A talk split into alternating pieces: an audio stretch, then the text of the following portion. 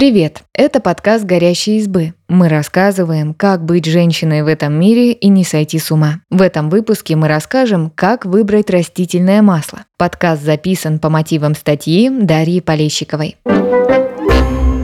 Почему стоит включить в рацион растительные масла? Вопреки известному мифу, обезжиренные продукты не помогают снизить вес. Наоборот, если жиров в рационе недостаточно, человек чаще чувствует голод и ест больше углеводов. Это влияет не только на вес. Может повыситься давление и увеличится риск сердечно-сосудистых заболеваний и диабета. Не все жиры одинаково полезны. Врачи советуют избегать трансжиров. Они обычно содержатся в фабричной выпечке, сладостях, фастфуде и готовых соусах. Насыщенные жиры, которые есть в жирном мясе, сырах и сливочном масле, хороши, но в небольшом количестве. Самые полезные жиры ненасыщенные. Они есть в жирных сортах рыбы, авокадо, орехах и растительных маслах. Эти продукты рекомендуют включать в каждый прием пищи. Растительные масла – самый простой и доступный способ съесть ежедневно ежедневную норму здоровых жиров. Что искать на этикетке при выборе растительного масла? Сорт масла. Растительные масла делают из семян, например, подсолнечное, льняное или кунжутное, из плодов масляничных растений, оливковое, облепиховое и из орехов, кедровое, фисташковое, кокосовое. Сорт растительного масла – это первое, на что нужно обратить внимание на этикетке. Бывает, что продают смеси масел, например, смесь оливкового и подсолнечного. Вид отжима. Самый щадящий вид отжима – холодный. На этикетке он может быть указан как extra virgin. Такое масло очень полезное, но стоит дороже. Обычно у него яркий узнаваемый вкус и тонкий аромат. Во время горячего отжима сырье нагревают. Так можно извлечь больше масла и снизить его цену. Масло горячего отжима обычно темного цвета. Оно сильно пахнет и довольно приятное на вкус. Но часть полезных веществ теряется в процессе нагревания. Остатки масла из жмыха извлекают с помощью специального растворителя. Этот процесс называется экстракция. Полученное таким способом масло дешевое, но не слишком полезное. Способ очистки. Нерафинированное масло отстаивают и фильтруют, так его очищают от остатков жмыха. Масло может быть мутным, это нормально. Его используют для заправки салатов и других блюд. Готовить на нерафинированном масле не стоит, оно может подгорать и чадить. Рафинированное масло очищают от всех возможных примесей, оно менее полезно по сравнению с нерафинированным. Дезодорирование – это дополнительная очистка, которая убирает запах и вкус. Для рафинирования и дезодорирования чаще всего используют прошедшие экстракцию масла. Именно их рекомендуют использовать для жарки. На какие растительные масла обратить внимание? Подсолнечное масло. Подсолнечное самое популярное в нашей стране. Его используют для большинства кулинарных нужд. Когда говорят растительное масло, обычно подразумевают именно его. Свойства масла зависят от сорта подсолнечника и степени очистки. Чем натуральнее продукт, тем больше в нем витамина Е и полезных жиров. Подсолнечное масло содержит много полиненасыщенной кислоты омега-6. Если есть его слишком часто, омега-6 может вызывать проблемы со здоровьем. Поэтому Роспотребнадзор советует не больше столовой ложки подсолнечного масла в сутки. Хорошо, если это будет не единственный источник полезных жиров в рационе. Рафинированное подсолнечное масло подходит для тушения и жарки на небольшом огне. Готовить фритюр из подсолнечного масла не стоит.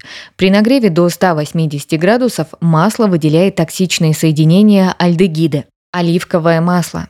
Оливковое масло – обязательный ингредиент средиземноморской диеты, которая считается одной из наиболее полезных. По сравнению с другими растительными маслами, в оливковом больше мононенасыщенных жиров, таких как олеиновая, линолевая и пальмитиновая кислота. Они хорошо влияют на работу сердца и обладают противовоспалительными свойствами. Чтобы получить максимум пользы, выбирайте нерафинированное оливковое масло холодного отжима. Им заправляют салаты и другие блюда. Достаточно столовой ложки в день, чтобы получить нужную дозу витаминов и полезных жиров.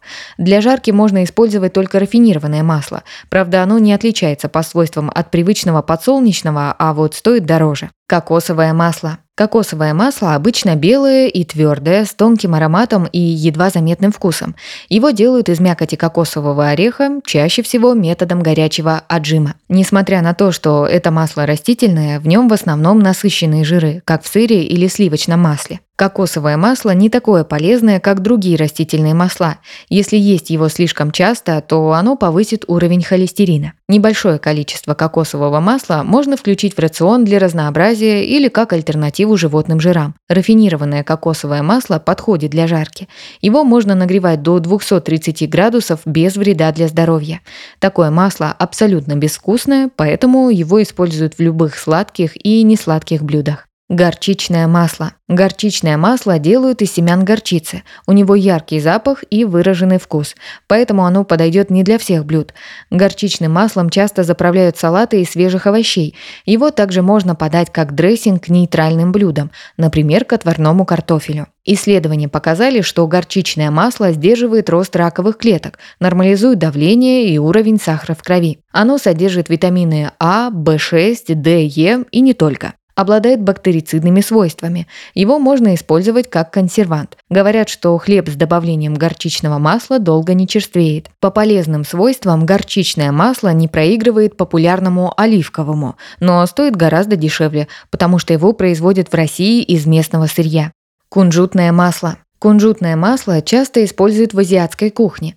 Именно оно придает многим блюдам характерный ореховый аромат. Кунжутное масло содержит уникальные вещества-антиоксиданты – сизамол и сизаминол.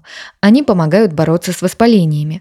Как и многие другие масла, кунжутное нормализует кровяное давление и уровень сахара, укрепляет сосуды. Есть данные, что оно помогает при артрите. Из свежих зерен кунжута получается светлое масло с тонким ароматом. Оно подходит для заправки салатов, лапши и других блюд. Из обжаренных зерен готовят более темное рафинированное масло. На нем можно жарить при высокой температуре, и это одно из оптимальных масел для приготовления фритюра. Льняное масло. Льняное семя в виде масла или муки используют как биологически активную добавку и растительную замену рыбьему жиру. В нем удачно сбалансированы витамины и полезные жиры. Льняное масло снижает уровень холестерина и улучшает состояние вен и артерий. Оно особенно полезно людям с повышенным артериальным давлением. У льняного масла травяной вкус с выраженной горчинкой. Его понемногу добавляют в кашу, творог и заправки для салатов.